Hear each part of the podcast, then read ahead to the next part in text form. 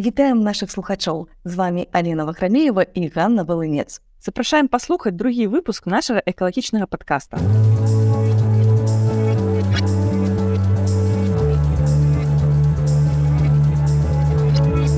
У ім мы даследуем праблемы і тренды ў развіцці нашай планеты, а таксама новыя магчымасці, што чакаюць наперадзе. Мы вельмі радыя нашай чарговай сустрэчай. Разам мы даведаемся апошнія навіны, незвычайныя інавацыі і даследаванні, а таксама гісторыі людзей і супольнасці, якія працуюць над стварэннем устойлівай будучыні для нас усіх. Мы робім падкаст для вас незалежна ад таго, ці з'яўляецеся вы экспертам альбо толькі пачалі разбірацца ў тэме навакольнага асяроддзя. Спадзяемся, што вы атрымаеце новую і цікавую інфармацыю, якая прымусіць задумацца. Алена, сарыентуем слухачоў, што іх чакае ў сённяшнім выпуску згодная расскажем пра асноўныя блокі мы даведаемся пра значныя і цікавыя падзеі якія адбыліся нядаўна. Абмяркуем зялёныя перспектывы беларусі ў энергетыцы. Мы пагутаем таксама пра сучасныя экатэхналогіі і адзначым бліжэйшыя экадаты. А яшчэ раскажам як вы можете задаць пытанне нашим экспертам і прапанаваць тэмы якія вас найбольш цікавяць. Мне здаецца павінна атрымацца вельмі пазнавальна Ну што даведаемся якія навіны працягнулі ранка твою увагу пераходзім да нашай рубрыкі экадайджест экадайджест найперш да навінаў пра беларускую АС остраўцы першы энергаблок працуе. Але напрыканцы года яго паставіць на рамонт і заменяць ядзернае паліва. Другі энергаблок запусціць вясной а ў кастрычніку 2023 года плануюць увесці яго правасловую эксплуатацыю. Пасля поўнага запуску атамная энергія забяспечыць каля 40соткаў патрэб Україніны. З'явіліся падрабяднасці наконт будучыні адпрацаванага ядзернага паліва. Раней паведамлялася, што яго будуць часова захоўваць на пляцоўцы каля АС, а потым пабудуюць магільнік. Арганізацыя па абыходжанні з такімі адходамі з'явілася ў гэтым годзе а першая чарга пункта захоўвання адходаў будзе ўведзена ў эксплуатацыю да 2030 года. Таксама урад зацвердзіў стратэгію абыходжання з радыёактыўнымі адходамі. У прыватнасці гаворка пра адходы, якія ўтворцца за 60 год эксплуатацыі станцыі. Іх аб'ём складзе каля 60 метраў кубічных. Таксама стратэгія апісвае абыходжанне з адходамі, якія з'явіліся пасля аварыі на ЧАЭС. Іх аб'ём складае 570 тысячаў метраў кубічных. Сярод іншых навін кошты на расійскі газ для беларусі не зменяцца да 2025 года уключна у 2020 годзе яго доля складала каля 90соткаў ва ўсёй вытворчасці энергіі з дапамогай АС Беларусь хоча зменшыць гэту долю і замясціць каля 25соткаў спажыванага расійскага газу але пры гэтым ядзернае паліва таксама набывае ў рассіі Нягледзячы на навіны пра АС і газ энергетыкі сцвярджаюць што развіваецца і аднаўляльная энергетыка Праўда, разглядаць яны перыяд за апошнія 9 гадоў, за якія адбылося шмат зменаў. Напрыклад, пагоршыліся ўмовы для аднаўляных крыніц энергіі. Па інфармацыі мінэнерга за гэты час усталяваная магутнасць аднаўляльных крыніц энергіі вырасла аж у 5 разоў. Дарэчы, самы буйны аб'ект рэчыцкая фотоэлектрычная станцыя. За ёй ідуць віцебская полацкая і гродзенская гідраэлектрастанцыі. У Беларусі ёсць таксама буйныя ветраэнергетычныя станцыі.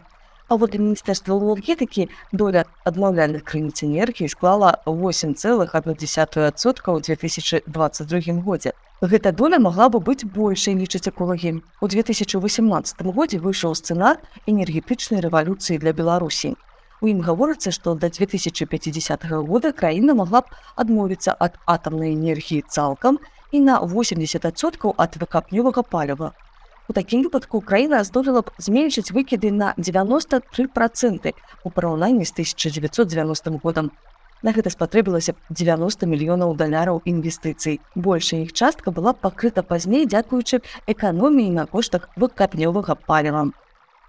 Але пакуль аднаўляльная энергетыка ў Беларусі развіваецца павольней, чым магла б. Значную частку патрэбаў закрые энергія ад АС а квоты на будаўніцтва новых крыніц аднаўляльнай энергіі ў апошнія гады не выдаюць. Экадайджест. Аднавіну прапаную перайсці да размовы з нашым сённяшнім госцем. Гэта Яўген Макарчук, супрацоўнік дэпартамента энергетычнай бяспекі міжнароднага аналітычнага цэнтру Айсэнс. А размаўляць будзем пра тое, якой мы бачым энергетычную будучыню. Даведка. Аднаўляльныя крыніцы энергіі гэта вецер, сонца, прылівы і хвалі, а таксама іншыя прыродныя рэсурсы і з'явы, якія людзі умоўна лічаць невычарпальнымі. З дапамогай тэхналогій іх энергію можна трансфармаваць у электрычнасць. Яўген прывітанне. Добрый дзень. Вось адразу і хацелася пачаць такога пытання, А як вось менавіта вы бачыце, якой будзе будучыня энергетыкі? Не тое, каб я бачу, я буду больш апірацца на думкі і даследаванні досвед больш аўтарытэтных арганізацый. Ну, зараз насамрэч шмат хто займаецца гэтым ёсць ну, самыя такія буйныя напэўна кого можна назваць гэта міжнародна энергетычнае агентство ірена міжнародная асацыяцыя ўзнавальных крыніц энергетыкі і зараз так зараз той час калі можна больш-менш дакладна казаць што ёсць кансенсус нейкі кансенсус якая павінна быць энергетыка будучыні яна э, выглядае што яна будзе заснавана на ўзнаўляльных крыні на першую чаргу гэта будзе ветер сон пра тое што гэты кансенсус ёсць гаворыць напрыклад той факт што міжнароднае энергетычнае агентство заўсёды фокусам яго было менавіта там пытанні нафты. Яно стваралася пасля нафтавага крызісу і заўсёды займалася нафтай газам выкапальнымі палівамі. Але зараз яна таксама пераходзіць у тую частку дзе займа ну, большы фокус сваіх прац вяртае на ўзнаўляльнай крыніцы. Шмат якія э, нафтагазадабываючыя кампаніі таксама пераходзяць открываюць дэпартамент цэлыя асобныя кампаніі па ўзнаўляльных крыніцах энергіі. Гэта бы такі кансенсус у гэтым пытанні ўзнікае таму што зараз больш-менш зразумела якімі тэхналогіямі у будучыні магчыма эксплуатацыя энергетычных сістэм ці кіраванне энергетычных сістэм калі яны будуць заснаваны на ўзнаўляльных крыніцах энергіі яшчэ там 5 год таму была такая версія што можа быць можа быць будучыня будзе заснавана на ўзнаўляльных крыніцах але было незразумела як падтрымліваць баланс як зрабіць забяспечыць энергіі жуцоў калі напрыклад не ведь не імітуе ветер ці не светіцца зараз зараз гэтыя тэхналогіі развіваюцца становіцца зразумела што все больш і больш камерцыялізуюцца сістэмы накаплення энергіі ідзе размова пра вадарод пра сінтэтычныя палівы і гэта все паказвае што зараз выглядае так што цалкам верагодна і цалкам магчыма развіццё ўзнаўляць развіццё энергетычных сістэм якія апіраюцца в асноўным ці полностью грунтуюцца на ўзнаўляльных крыніцах і тэхналагічна гэта магчыма і магчыма што яны пакрыюць у будучым усе патрэбы энергетычнае чалавецтва не відаць перашкодаў пакуль што. То бок но пытанне патэнцыялу гэта заўсёды такое пытанне спекулятыўнае там што яго можна палічыць шмат якімі варыянтамі і ён можа альбо можна сказаць што ён ужо ўсё скончыўся і далей развівацца не будзе па адным методыкам напрыклад по другім методыкам можна сказаць што ён увогуле не абмежаваны нічым. Вось але сітуацыя паказвае што гэты патэнцыял расце. Бок ну немагчыма яго нармальна добра палічыць. Напрыклад я там могу прыклад прывесці па беларусі да калісьці праводзілася праца я нават не памятаю калі гэта было нават здаецца было ці то канец 90-х ці то пачатку 2000 гадоў дзе было выяўлена там 1800 з нечым там пляцовак для ветраэнергетычных установ і ў той час сярэдняя магутнасць ветраэнергетычнай сноўкі была 10 каля 300-500 кіловат да? ну так я по памяти не памятаю колькі там было но ось приблизно так разлічу зараз одна установка магутнасцю 8 мегаватт это значит что у 16 разоў вырос потенциал да? і магутнасці установок павялічваюцца калі тады мінімальным ветрам для запуска установки быў напрыклад там три з паловай метра на вышыні 50 метров да? то чем вышэй чым большая установка ветрыка ты вышэй вышэй он размешчаны это больше яго мачта то тым меншая хуткасць ветра. Павінны зараз яны могуць э, працаваць нават пры хуткасці метра 2 метра тому гэта яшчэ больш павялічва патэнцыял это значит ты і пляцова гэтых не 1800 да больш Вось і такім чынам незразумела якая ну, колькі энергіі э, можна там атрымаць напрыклад з усей тэрыторыі Беларусь дастаткова е ці, хопіць е там для Беларусь калі палічыць просто там энергію ветрянога потока то е канешне дастаткова і больш больш за тое да того ж зараз з'яўляюцца пытанні бы зараз развіваецца напрыклад тая ж самая ветрэнергетыка офшорная да, якая там море размеш бок яна не не на сушы і гэта было першае пачаткова з'явалася на на шельфах там дзе невялікая глыбіня там ідзе арганізоўвалася здабыча нафты газу напрыклад зараз ёсць плавучыя станцыі бок прынцыпе можна ветрагенератор запусціць куды заўгодна пытанне ты неяк пасля ту энергію атрымаць Ну але гэта ўсё пашырае пашырае магчымасць выкарыстання ветраэнергетыкі мы просто пра ветраэнергетыку сонечныя станцыі таксама можна калі у нас ёсць не ведаю там сістэма выпрацоўкі вадарода даволі танна ў будучыні да там говорим про будучыню у нас уже ёсць тамная сістэма выпрацоўкі вадарода тамная сістэма на яго зберажэння накаплівання і мы можемм запускаць просто сонечныя панелі на не каб яны плавалі па морю выпрацоўвалі электраэнергію ператваралі ее вадарод і пасля танкерамі адвозіць на сушу то бы тут ну, плошча акіяна настолькі огромная что бы таких лімітаў тому калі мы наблізімся до гэтага патэнцыялу то мы напэўна пачнем яго адчуваць зараз такое адчування няма зараз ніхто не кажа что мы не можем паставіць ветрякі тому что у нас няма дзе іх станеце тому что у нас тут вет яшчэ ну, бы пытанне больш тэхналогіях в эканоміцы і в інвестыцыі але у беларусі вось мы говорим что у прынцыпе ветраэнергетыка цалкам магчыма Вось вы зараз сказалі больш там сонечныя панелі на якіх нейкіх прасторах а ў беларусі? Ну па-першае ну, беларусі ёсць паверхні ёсць плошчы якія там значныя плошчы якія не, не выкарыстоўваюцца нейкім чынам. Я уже не, не, не кажу про тое что там часто узнікаюць там думкі про тое что на шмат тэрыторыі не могуць выкарыстоўвацца таму што загружаны радыактыўнымі адходамі пасля чорнобыльскага і там сонечнай энергетыкі праблем няма Ну і в прынцыпе у кожным раёне калі взять статыстыку напрыклад статыстыку выкарыстоўвання плошчу то там заўсёды ёсць раздзел не выкарыстоўваемы альбо там іншыя нейкія там глебы якія на якіх немагчыма нічога вырошчваць гэта не глебы пад гарады не глебы пад дарогі э, ну і яны просто не выкарыстоўваюцца э, гэта все можна там везде можна ставіць сонечныя панелі того ж есть крышы будынку ну гэта зноў жа калі калі просто калі мы будзем упірацца ў нейкія патэнцыялы нейкія абмежаванні по па плошчах тады пачнецца вось выкарыстанне бы таких месцаў ну дзе толькі можна А зараз ёсць магчымасць выкарыстоўваць там дзе ідзе дзе больш зручна поэтому тут няма праблем здаецца э, до того ж но про гэта я про такое яшчэ як бы нічого как-нибудь сказал конечно. А я не бачу праблем напрыклад удзельнічаць беларусі у будучыні у інвеставанні напрыклад ветрапарк у набалк Ну чаму не балтыйскае море ветра дастаткова зрабіць кабель да літоўскай энергасістэмы і пасля бы перадаваць энергію Беларусі Ну чаму не трэба только для добрыя стасункі з балтыйскімі краінамі і з літвой ці з латы энергосістэмы у нас звязаны э, даволі добра там шмат ну, колькі там ну, там больш за три здаецца ліні электрапередач ну, то бок трэба просто рухацца ў гэты бок. Бок тут э, зараз больш упіраемся ну тое что не хапае інвестыцый ці ну, просто мы не можем пабудаваць все адразу мы будем кожны год патрошки і калі тэхналогіі вось тэхналогіі вадарода там і там накаплення энергіі стануць яшчэ больш таннымі яшчэ знімуць яшчэ некалькі давайте Евген про ядерную энергію паговорам ёсць яна у будучыні яна ёсць і сёння мінулым то напэўна будучыні пытанне наколькі мы актыўна будзем ужываць да? ну гэта такая тэма вось тут тут насамрэч няма канцэнт тут няма адназначнасць і звязана на першую чаргу з тым што на развіццё ці не развіццё атомнай энергетыкі больш уплываюць палітычныя і сацыяльныя эфекты чым тэхнічныя і эканамічна то бок адна краіна можа развіваць атомную энергетыку а другая в такіх жа умовах так, маючы такія самыя тэхналогіі маючы такія самыя эканамічныя магчымасці не будзе развіваць тому что там не веды быў рэферэндум ці такая палітыка ўлад ці ці што-нибудь яшчэ такое. Бо кто сказаць як это будзе цяж мне здаецца что ў нейкай ступені на канешне хотя бы тому что некаторыя краіны будуць лічыць чаму бы і не.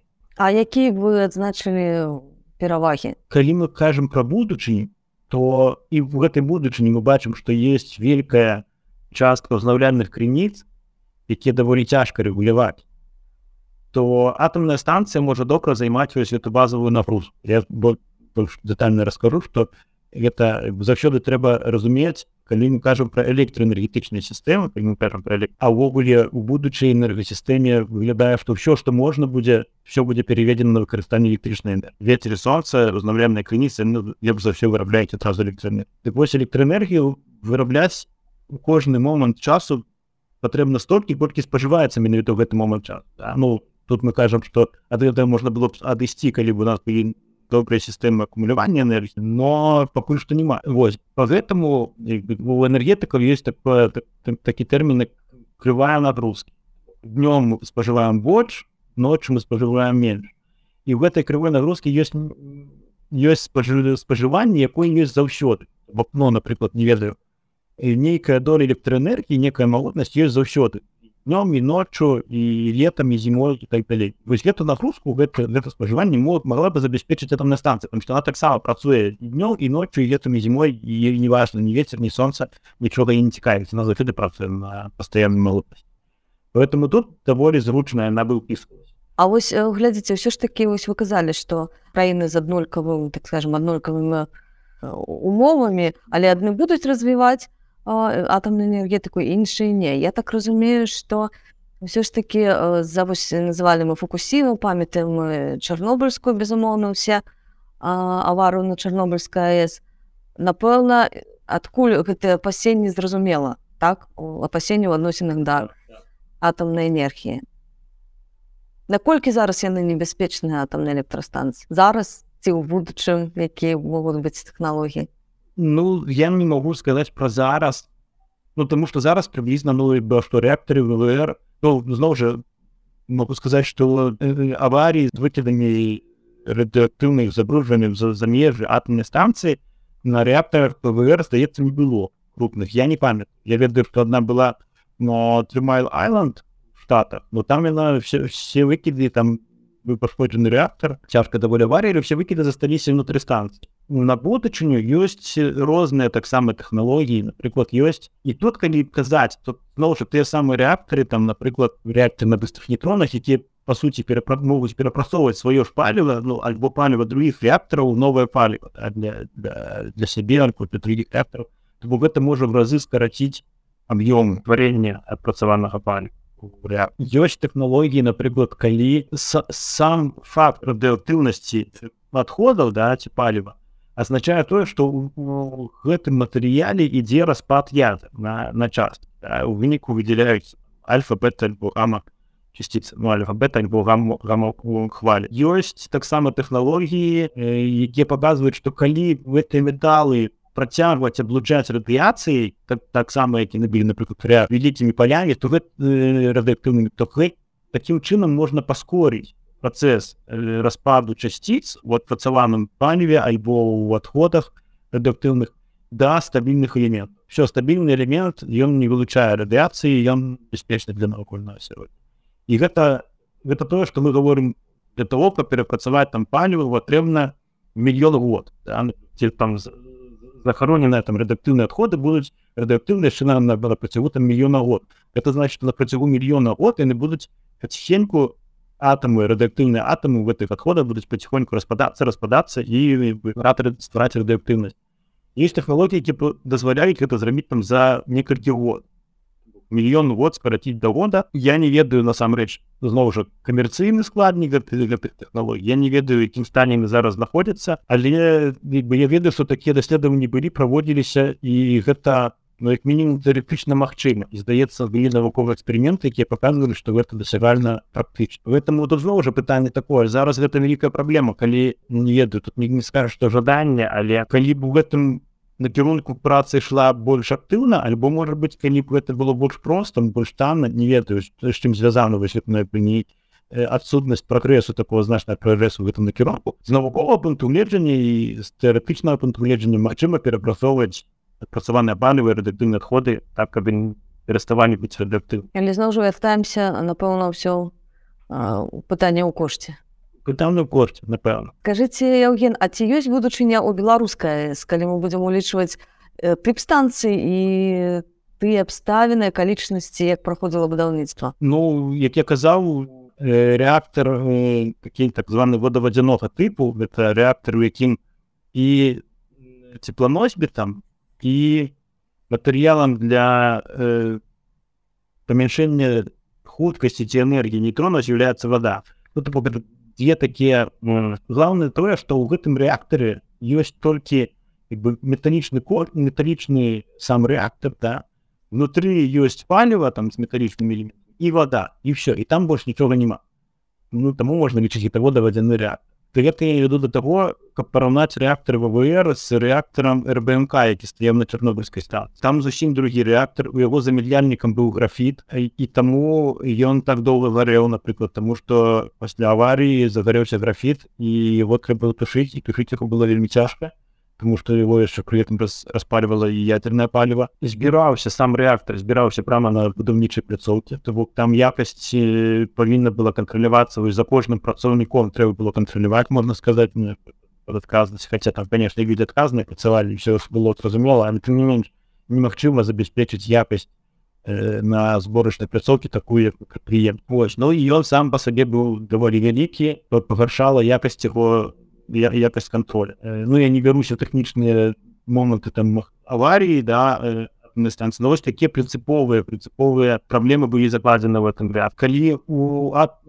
ВВР да такія які ёсць раз выбудаваны нас сам рэактор это даволі ну, сур'ёзны бар'ер для выхаду радыактыўных матэрыялаў то у чорнобыльскай станцыі такого бар'еру фактычна не было там ну там не было такога рэактара як тоўсты такой металёвай абалонкі вакол ядернага палю пытанне другое про тое якія будавалі это уже прабачце пытанне не да мяне я насамрэч нейкіх таких дадзеных не ведаю. Ёсць некаторыя прыкметы некаторыя выказванні людзей якія кажуць что можа быть не так якасна і будавалі хацелася Ну гэта все что я вед по-хорошаму конечно трэба было правесці аўдыт будаўніцтва аўдыт якасці матэрыял аўдыт якасці абсталявання показаць что она небяспечная цалкам альбо наадварот каб нейкія опасные элементы опасное абсталяванне якое можа можа прыесці да аварыі его замяніць но альбо спыніць калі гэта немагчыма замена тут таксама чаму бы не ну я не лічу что у калі па выніках аўдыта будзе выяўлена што эта станцыя прынцыпова небяспечная для беларусі то ну я не, не, не думаю што на павінна нас працаваць вось но не гэта ўжо пытанне вось пытанне пра будучыню да калі мы зможам правесці такі аўдыт на на аснове толькі такой такой інфармацыі можна будзе зрабіць нейкі вынік тому что зараз незразумела амаль што нічога станцыя полгода не працавала афіцыйна кажу што гэта быў планова паперджальны ремонт ён павінен быў быць не больш за 30 дзён здаецца они сказали что в этой раз ён будзе 80 а ў выніку ён было 200 напэўна штосьці было не так. Але влада кажа что все было нормально но то не, не, не, не повышае давер то калі так двух словах подводзіць вынікі то размовы ўсё ж таки энергетыка гэта развіццё тэхналогій і прынцыпе ўсё ж таки выглядае даволі аптымістычна і для беларусі і ёсць патэнцыял куды развівацца і у тэхналогіі будуць удасканальвацца так што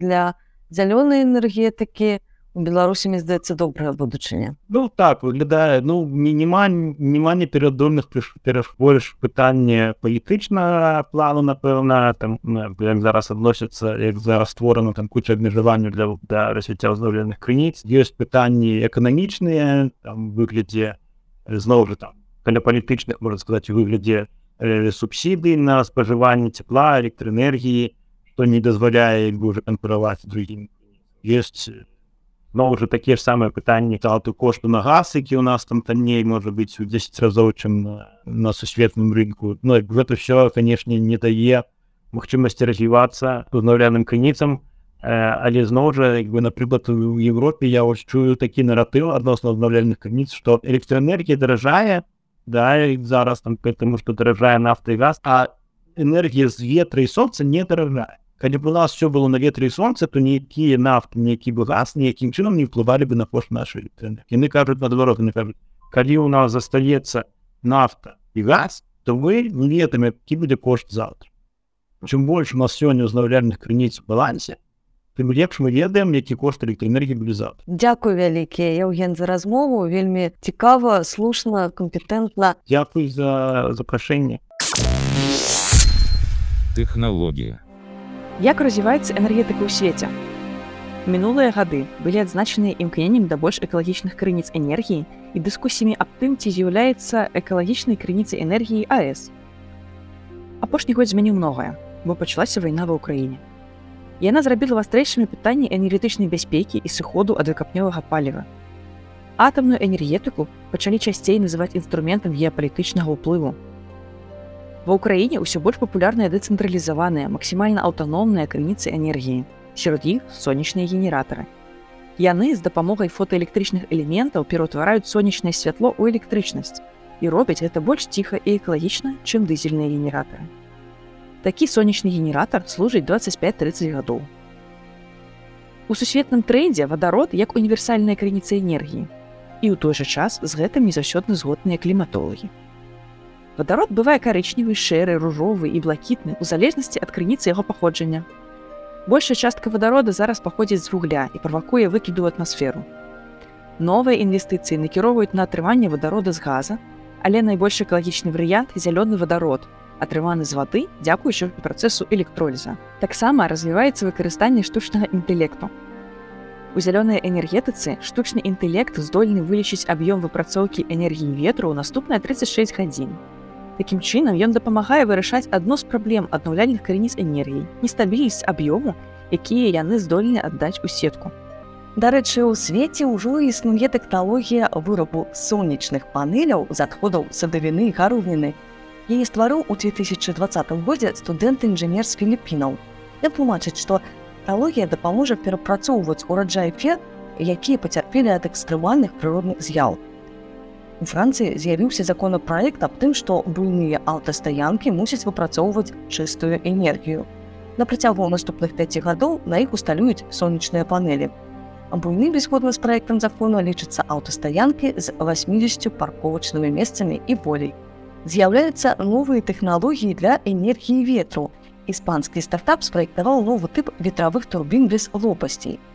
Ідэя канструкцыі ў выкарыстанні гнуткага матэрыялу, За кошт яго турбіна хістаецца і віпруе ад ветру і такім чынам вырабляе энергію. Плюс тэхналогіі ў тым, што такая канструкцыя займае няшмат месца. Таксама ёсць навіны ў традыцыйнай энергетыцы. Інжынеры з ЗША стварылі новы сплаў, які дапаможа эфектыўней выкарыстоўваць электрастанцыі, што працуюць на выкапнёвым паліве. Такі сплаў складаецца пераважна з алюмінія, а таксама тытану, необіі, цырконня і іншых металаў пры яго выкарыстанні турбінных станцый змогуць атрымліваць больш высокія тэмпературы. Это значыць, што станцыя зможа пераўтвараць больш энергіі ў электрычнасць. Гэтым колькасць цеплыні, якая трапляе ад яе ў навакольнае асяроддзе, будзе меншай. Пры гэтым важна, каб зялёныя рашэнні не павялічвалі няроўнасць у свеце. Часам іх развіццё адбываецца за кошт карэнных народаў, а таксама расава і этнічна маргінізаваных груп так лічыць была дакладчыца ан па расізме якая папярэджвае праблему расізма трэба ўлічваць пры барацьбе са змяненнем клімата зеленый календарь дзве істотныя даты ёсць у красавіку першая дзень зямлі 22 красавіка людзі яго адзначаюць заклікаючы адзін аднаго быць больш уважлімі да планеты другая дата 26 красавіка гэта гадавіна выбуху на чарнобыльскай АС. У гэты дзень адбылася адна з найбуйнейшых тэхналагічных аварый у свеце і ў выніку шмат тэрыторый апынуліся забруджанымі.